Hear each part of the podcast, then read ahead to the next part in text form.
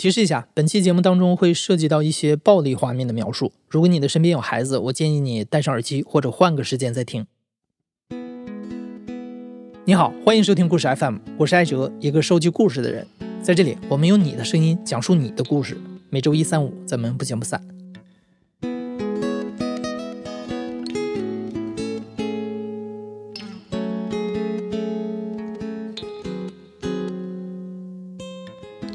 两个星期前啊，我们在故事 FM 的微信公众号里发出了一个征集，请大家来回忆自己在学校被老师体罚的经历。当时征集的时候，我们提到过啊，说我们团队几乎每个人小时候都被老师体罚过。其中有位同事的老师为了惩罚一个孩子，要求那个学生站在讲台上，让班里所有的学生都依次上台，每人扇他一个耳光。其实那位同事就是我。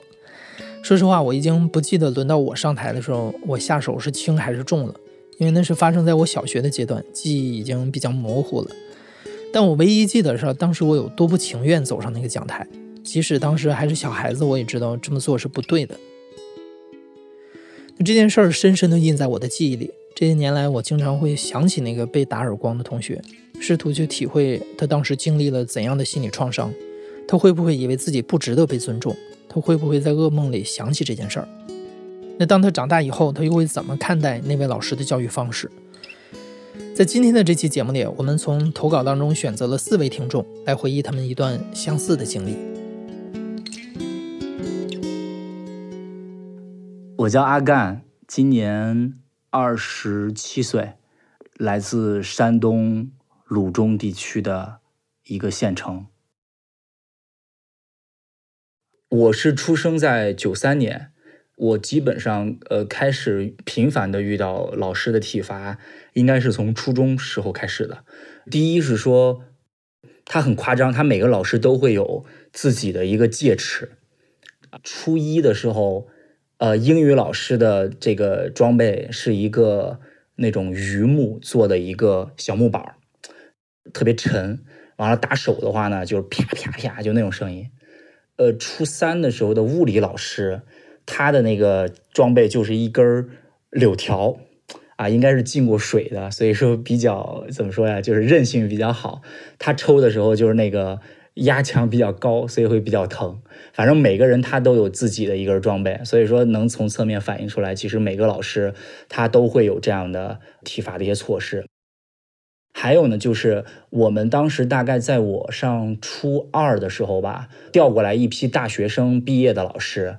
然后这些老师呢，因为他其实年龄呃相对来说比较年轻嘛，然后这批年轻的老师呢，他刚来的时候他是没有体罚的，但是可能不到半个学期，他就整个就融入到这种文化环境里边了。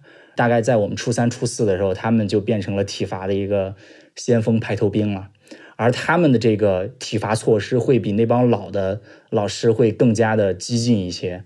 他们可能没有自己的装备，可能还需要时间去去挑一件趁手的。他们更多的时候都是可能拿那个就是教室后边拖把那棍儿，叭一脚把那棍儿踹折了，然后拿那棍儿抡我们屁股。然后随着我们年龄大了之后，可能到初三、初四那时候，基本上常规的体罚手段就是抡屁股了。你的手扶着椅子背，那个老师，比如说我打你三下。然后呢，他会数数，打一，然后啪这么打你一下。然后，因为我们接触了很多被抡屁股之后，其实我们后来也总结出来一套，就如何能够减轻伤害的一些怎么说呀，就是抗击打的一些招式。就我们当时总结的这东西不一定有效啊，但是当时在我们这个被挨打比较多的群体里边是广为流传，大家都比较觉得比较认可的。就是在老师抡你屁股的时候。你要看好时机，在他马上就要到你屁股之前，你的屁股主动撅起来迎上去。但是你迎上去之后呢，你是先跟他来一个迎上去之后预接触一下，泄一部分力，紧接着你的屁股再往回缩，最终呢达成的效果就是减轻那个打在你屁股上的疼痛感。然后呢，这老师呢就会形成跟我们的一个互动。他发现打我们这种人的时候呢，我们老会有那些。就闪避或者说这种招吧，他有时候就会逗着玩儿。就比如说我要打了啊，一，然后他做事这胳膊要扬起来的时候，这时候我们开始身体有这种扭动的扭动的反应，他就晃你一下，不打了。然后这时候在你放松警惕的时候，叭一下给你来一下。呃，还有他们发明的一个花样呢，就是，呃，有一个老师。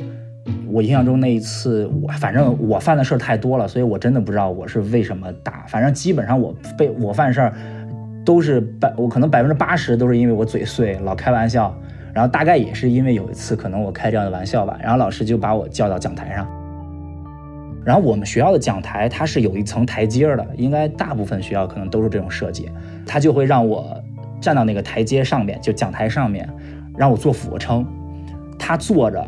然后拿着一个棍儿，每次在我做，比如说说你你做三十个俯卧撑，或者五十个，因为小孩那时候做俯卧撑也不标准，然后，呃，就是数字都比较夸张，所以很多时候其实不是胳膊在使劲，是屁股在那儿往上来回撅。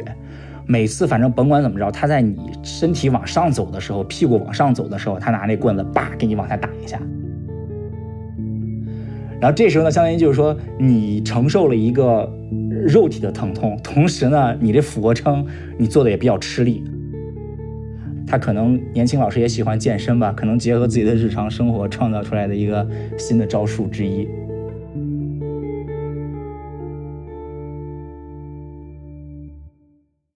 在我们那儿，好像体罚是一件政治正确的事情。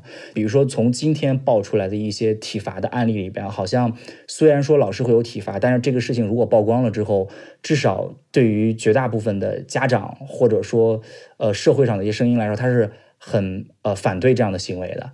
但是在我们那儿，其实当地的家长是对这个事情他是认可的，甚至可能会有些家长会因为说没遭受体罚。这事儿是不是就意味着说我们家孩子没有被老师关照到，啊这种的？你比如说，我打个比方，当时我有一个同学特别调皮，有一次就被老师体罚的挺严重，体罚完了之后就叫叫家长过去嘛。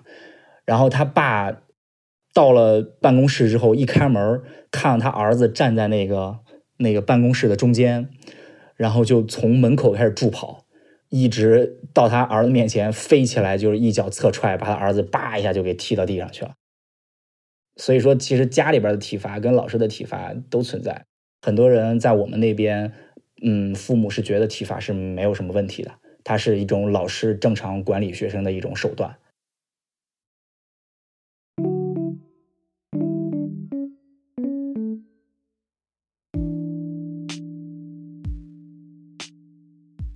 我叫飞公子，现在我是在泰国曼谷。我那个时候小学四年级嘛，应该是八九岁的样子，应该是九七九八年，就是偏远的一个村子里面的学校。那我我们那个数学老师，因为他母亲重病吧，就是说学校需要找一个代课老师，因为我们那地方也比较偏远，师资比较匮乏，应该是很潦草的，然后就在外面找了一个代课老师。这个代课老师就是今天的主角，他是一个高高的，应该是比较帅的那样的一个男性，特别喜欢。收拾自己的头发那样子的，好像就是每天很关注自己的发型。呃，因为我是平时就是从小我数学就是特别好的，他带了我们课之后，我们全班大家好像数学都不好。后来不是有一次月考吗？我还记得当时考试那个月考的内容是分子和分母的运算。经过他教了我们那段时间之后的那个月考试卷。全班没有一个人及格的，就连我也没有及格。当时是因为我们不会写吗？还是他给我们改卷子有问题？我不记得了。反正结果就是全班人都不及格。就是在那节数学课上，然后他就开始惩罚我们。我我们是排好队，从讲台的。呃，台阶下面，然后开始依次往后边排，一直排到那个教室的深度是不够的。我记得还有 S 型转弯，然后又排过来这样子。他叫了一个裁判，这个也是我为什么记忆这么深刻的一个原因，就是他叫的这个裁判呢，是我们班当时唯一的一个就是智力有障碍的小孩儿。这个小孩呢，他比我们班每一个人年龄都大，具体大几岁我不知道，反正他就是像一个大哥哥那样的，然后平时憨憨的，喜欢笑，然后他每天都是喝那个什么小葱葱母液吗？那个那个品牌。他每天就是喝这个东西的，然后我们这个代课老师就让他来当我们的裁判，站在前边，然后从第一个小孩开始，然后依次的扇自己的耳光，让这个裁判来决定说你过不过关。如果是他说 OK 了，好，你就可以结束结束今天的惩罚。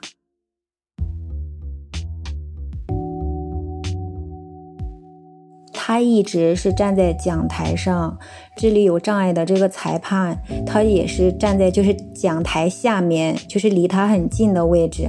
学生是一依次走过来，就是一个一个往前走的。不知道是因为我是我是女生吗，还是怎么样？因为我记得当时我是班长或者是副班长，我平时就是对他挺好的。他就是也是很快让我通过了。我记得就是好像男生都删的挺多的，有人脸上都是红印子，就是那个巴掌印子就已经不是说清晰可见了。我记得就是整片脸都是红的。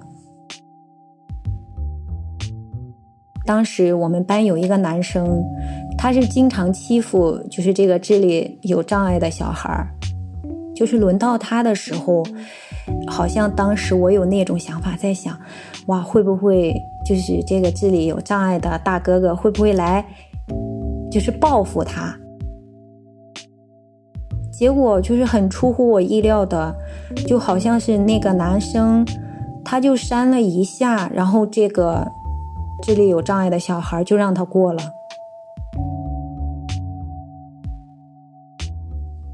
我们当时被惩罚、被体罚的时候，我感觉全班人都是觉得是理所当然的。就大家虽然觉得很羞愧、很屈辱，但是大家没有人敢反抗、敢去说什么。大家就是觉得哇，理所当然的，谁让我们考试这么差呢？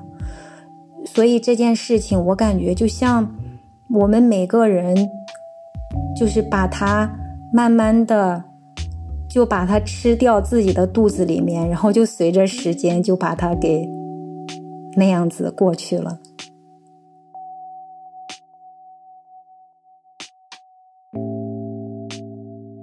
因为那个老师他应该是只带了我们一个学期的课，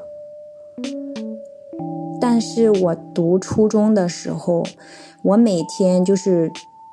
从我家，然后到到我们那个初中所在的学校，都会路过他家。我每天非常非常不情愿路过他家，就是我感觉我路过他家，我就会想起那个人，我就会想起那一段就是很羞辱的回忆。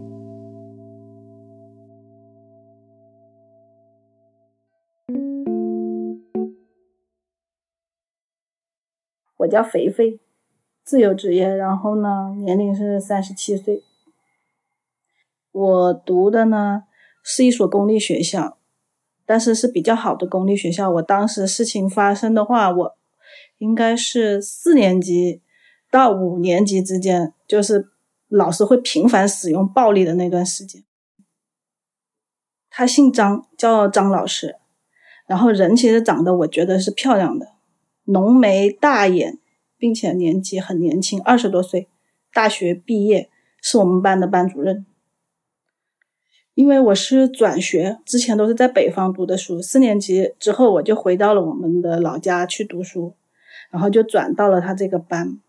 然后是有一天，我没有带作业，我真的是没有带。然后他突然间就上课前就说：“谁没有交作业的，举手。”我左看右看。啊，怎么只有我一个人呢？后来老师说你出来，就这样扯着我的耳朵，一直提提到了教室门口。然后我就低着头就开始哭，我说老师，我我我真的没有带。他啪就一巴掌，你不要跟我说你没有带，你以为我会相信你吗？就这么扯着我耳朵这样晃，摇的我脑袋晃，很疼，我就只能这样捂着我的耳朵这样子给他晃动。这是我第一次被打，我觉得我运气比较好，算是被他打的比较少的。运气差的有可能一天一顿两顿。然后呢，我为什么知道我们全班同学被打？虽然说我是转班转班过来的转学，但是呢，是有一天我们开以前是有开一个叫什么班会，班会呢有一天他就突然间说，对我们同学啊，或者是对老师，你们有什么心里话，呃，都可以放出来，我们大家一起说。你知道小孩子都很单纯，然后就轮流上去说，直到有一个我们班的班干部，他就上去了，先说说说说说，然后说到后面就画风转变，他说：“老师，其实我很爱你，你对我们很好，但是我不知道为什么你老要打我们。”他说：“你拿我和我的头和班长的头两个这样拎起头发撞在一起。”他说：“当时我的头发，我的头好疼呐，然后你又拿三角板来打我和班长的头。”我好疼啊，老师！我希望以后你能不能不要打我们了？老师说啊，这样还有没有人要说？他说，然后真的有同学就陆续上去，那时候不叫吐槽，就是说希望跟老师把我们那个叫什么掏心掏肺的说了，老师就可以改变了。小孩子就这么认为，然后陆陆续续有班长呀。副班长啊，然后都上去了，就说你拽我们的耳朵呀，然后拿那个黑板擦打我们呐，拿我们的头撞黑板呐，然后都说很疼。我当时听，我在台下一听，啊，还好拉我耳朵算什么？跟他们比，我好幸运呢。我当时心里是这么想。当场我不太记得他的表现了，但是他没有生气，包括我当时自己心里想。哦，以后可以不用挨打了。这么多人都掏心掏肺的说，就肯定不用了。结果不是，该怎么打就怎么打。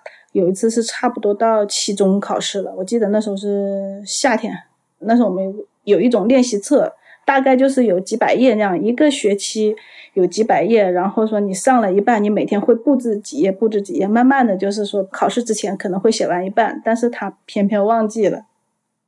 他那时候突然间想起来了，那一刹那，他说：“那你们在这个周末要写练习册，还有那个数学手册。”哇，我们当时同学就哇这么多，全班同学就哇就挖起来了。他说：“再挖，再挖就写作文，写十篇，每一篇要达到多少百字。”走了以后，我我们全班同学都聚集在楼底下，久久不散，然后大家就开始哭。哭啊哭，不知道哭了多久。来了我们学校一个什么叫什么书记，她当时好像是，嗯，五十多岁的一个女性，她就说啊，小同学们呐，你们怎么了？放学还不回去？后来我们班长说啊，书记啊，呃，老师布置我们很多很多很多什么什么什么什么作业，就把作业量一说，书记就说那这样吧，他说小同学们，呃，你们尽量写。我会找你们老师谈的，以后就是让他不要给你们写那么作业，不要害怕。后面他就走了。当时我们说还是聚在一起说，那还写不写啊？班长说那还是尽量写吧。实际上大家都怕死。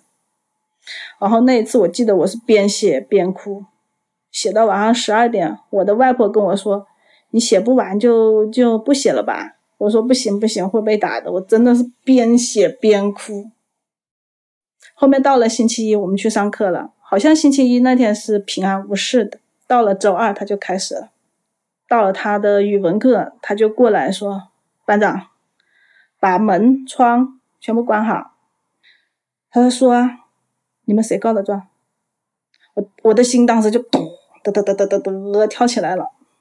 然后同学就你看我，我看你就不说。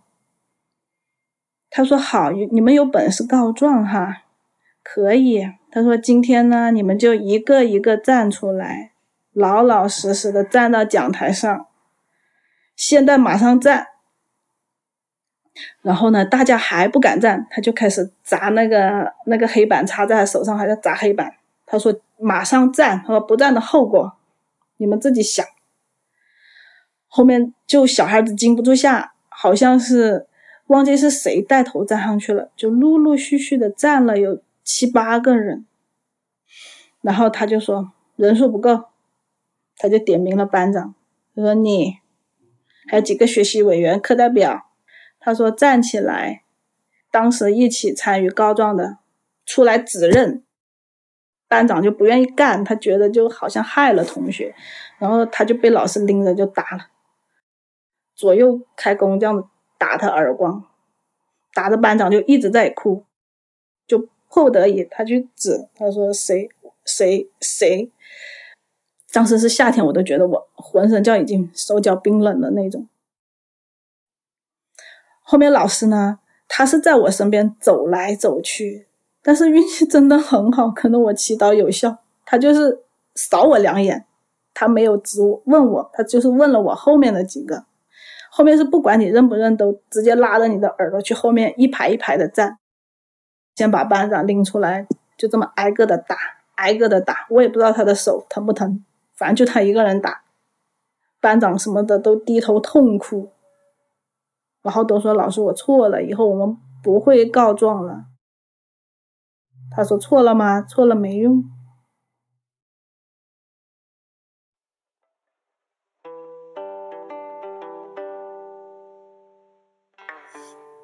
真的那个早上是怎么怎么过去的？我真的是记不住了，我只记得很害怕，很害怕。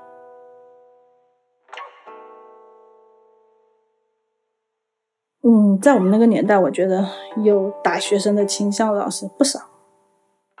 换到现在，我觉得不可以想象。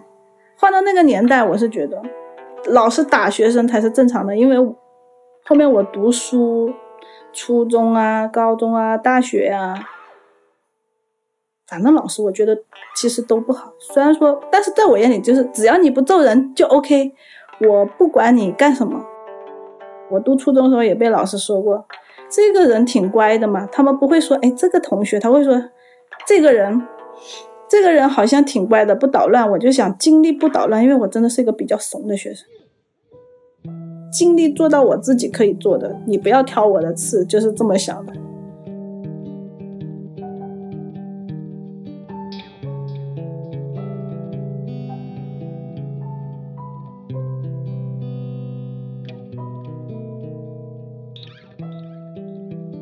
我叫小妖，今年三十一岁，任职一家互联网公司的销售主管。嗯，我是八九年出生的。我我的小时候，因为家里可能也也因为我是最小的孩子，被父母宠的可能有点无法无天了，经常会因为一些小事儿发脾气，经常会哭会闹。然后一直到上小学，就是有点厌学，小孩子嘛，厌学，我觉得也是比较正常的。然后有时候就会偷偷的就跟父母说我上学去了，然后呢，到半路的时候就会偷偷的就是折回去，在家里边一个没人的一个房子里边躲着，放学的时候然后再出来。呃，但是那个时候学习成绩还还比较好，每次考试的话也会考到班里边前几。其实农村里嘛，其实也没有教的，就是分的语文、数学或者什么分的很细致，就是一个老师，就是既教我们语文，也教我们数学。然后当时上一年级以后，我们那个老师就是一位女老师，啊，张老师，我们一直喊她张老师。然后呢，是四十多岁，有一点微胖，整个人就感觉很有威严的那种状态。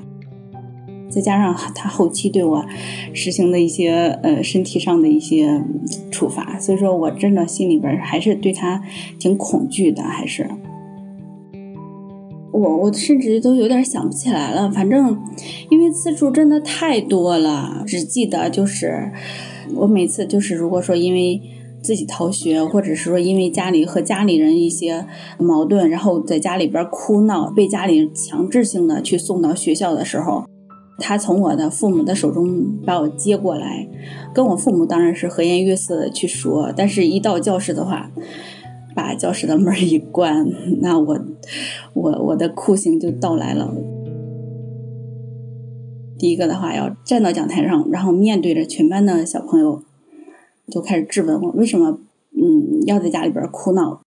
其实那个小孩子，那我也说不出来是到底是为什么要去哭要去闹，有时候没有什么具体的事情，然后说不出来，然后就打，就是照着脸就扇耳光，然后要么就是掐你的脸，还会用用用拳头打胸口。那个时候我个子也不高，我也很小。他一拳戳过去的话，我可能就倒退两三步的那样子。然后有时候就从教室的前面的讲台一直能能能把我打到教室后边的墙上那边，就是那样一直打。整个的过程中，我的脸都是火辣辣的。我我甚至都我现在印象里边，我都不觉得疼，我只觉得我的脸很麻，就是被打的就是麻了、发麻了的那种状态。通常的话，教室里的小朋友都是比较沉默的，但是啊，嗯，有时候他们会抱着一种看热闹、看好戏的一种心态。然后有有几个就是跟我家离得比较近的，然后有时候会去找我去上学啊。然后有时候碰见我在去哭闹的时候，然后路上的话，他们也是跟我有说有笑的，然后跟我去上学。一到班里边的话，就跟班里其他的小朋友说，他又在家里边哭闹了。然后一传十，十传百，全班小孩子都处于一种极度的一种兴奋的一种状态，就是看好戏的，就是那种满脸的那种笑意。呃，然后有时候他们就会齐声的就喊，呃，有好戏看了，一会儿有好戏看了，有好戏看了。呃，随着上课时间的快要到来，然后我我的内心其实已经达到恐惧的一种巅峰的一种状态了。听到那个上课铃响的时候，跟敲响了丧钟一样。然后老师就走进来，非常好事的几个，就跟发现新大陆似的，很骄傲的就站起来。老师，嗯，他今天又哭闹了，坐下来就是一脸得意的那种，就是自己领了个大奖似的。那个老师就会。瞄向我，他本身这个人就感觉很严厉，然后那个眼神也很犀利，瞄向我，然后就是到讲台上来，我的大脑已经空白了，我都已经恐惧到空白了，就腿就很麻木的就挪到那个讲台上，就是就是到讲台上那短短的几步来说，对我来说真的是每一步都是煎熬，但是也要挪到讲台上，然后背对着小朋友们，好戏开始了。然后身体上的体罚，言语上的侮辱，他甚至要求我们小朋友，就问他们：“你说他总是哭，他是不是不要脸？”小朋友们就齐刷刷的就说：“是，是不要脸。”他说：“你们赶紧伸出手，都说他爱哭不要脸。”然后小朋友们就得到指令了，就是很兴奋的就伸出手，所有的小朋友就是他们。都是一脸就跟向日葵似的那个脸对着我，然后就是笑开了花的那种。全班三十五个小朋友用食指指着我，嗯，说我不要脸。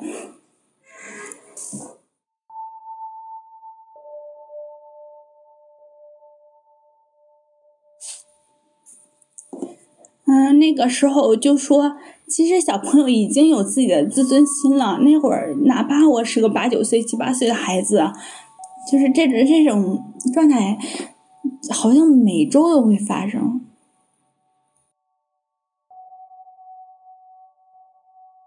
呃，我那时候会怎么着呢？我那时候会为了避免让他打我，我我甚至会贿赂我的小朋友，跟他说不要告诉老师，我会让你用我的画笔。那时候班里。画笔不是太多，其中我有一套，然后我会跟他说，我我让你用我的画笔，但是这些小朋友的话，嗯，有时候我比较叛徒，他会接受我的东西，但是呢，上课依然会告诉老师，然后我我会特别的讨好，呃，愿意跟我一起玩的小朋友，我我会把我的零食还有文具送给他们，嗯，然后我会让他们抄我的作业。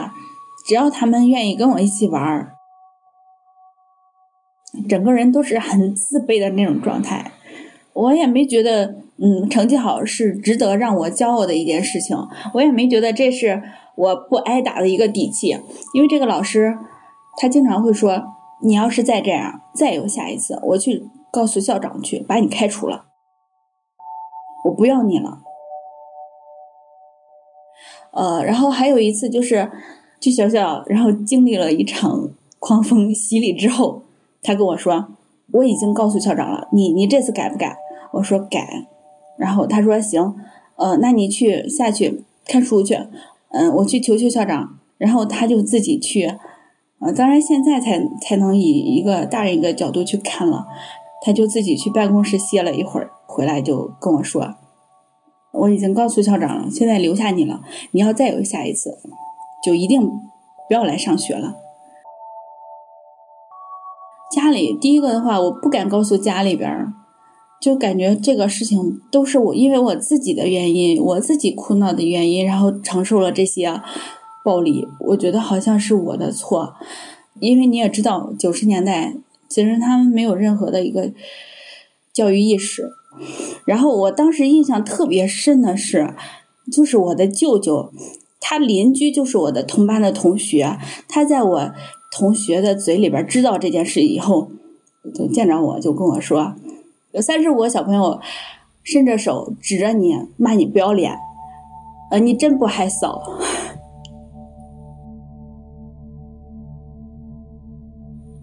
然后我妈，我妈妈也知道。就是看出来我很害怕这个老师。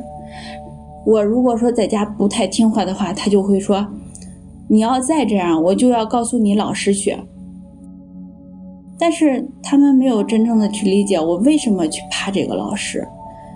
只要说，嗯，你那么任性的一个人，一个孩子，只要有一个怕的一个人就可以了，只要有一个人能管住你就可以了。但是完全没有去关注孩子的一个心理。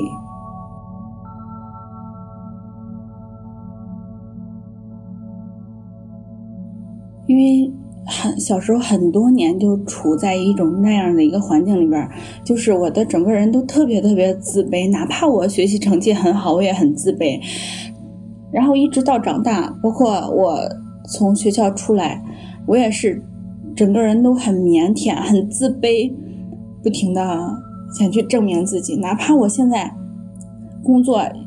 能力已经很强，而且领导已经很认可，把我提到管理层了。我依然觉得我很差，无法去认同自己，就是这样。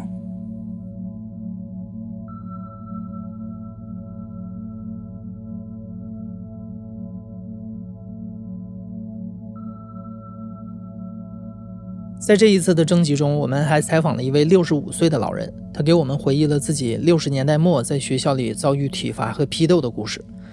在采访当中，他说了一段让我印象深刻的话，大意是在他身上所发生的那些事情，每一代的中国孩子都在经历，不论在过去、现在还是未来，一个孩子被毁掉是轻而易举的事情。那由于篇幅的限制，这位老人故事我们以后会选择合适的时机再发出来。这个月初有一条新闻，江苏有一个五年级的女生叫妙可欣，作文课的时候她跑出教室坠楼身亡，家长怀疑是因为老师批评孩子的作文没有传递正能量。后来这个老师又被多位学生爆出来，他经常体罚孩子，引起了大家对体罚这一话题的讨论。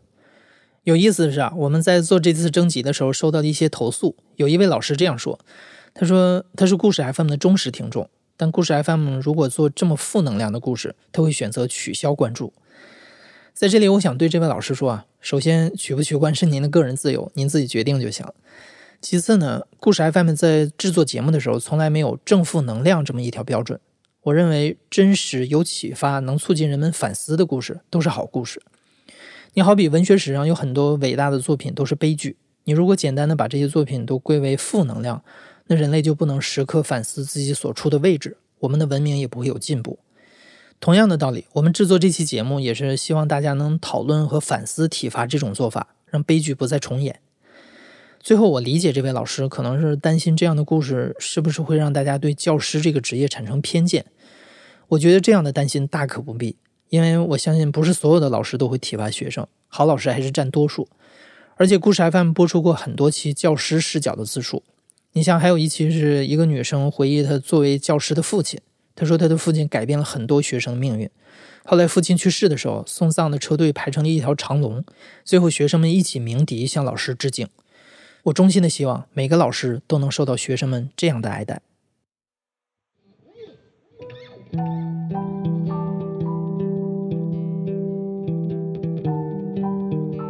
你现在正在收听的是《亲历者自述》的声音节目《故事 FM》，我是主播哲。本期节目由梁科制作，声音设计彭涵。听完这期节目，你有什么想说的？欢迎在评论区里跟大家交流。感谢你的收听，咱们下期再见。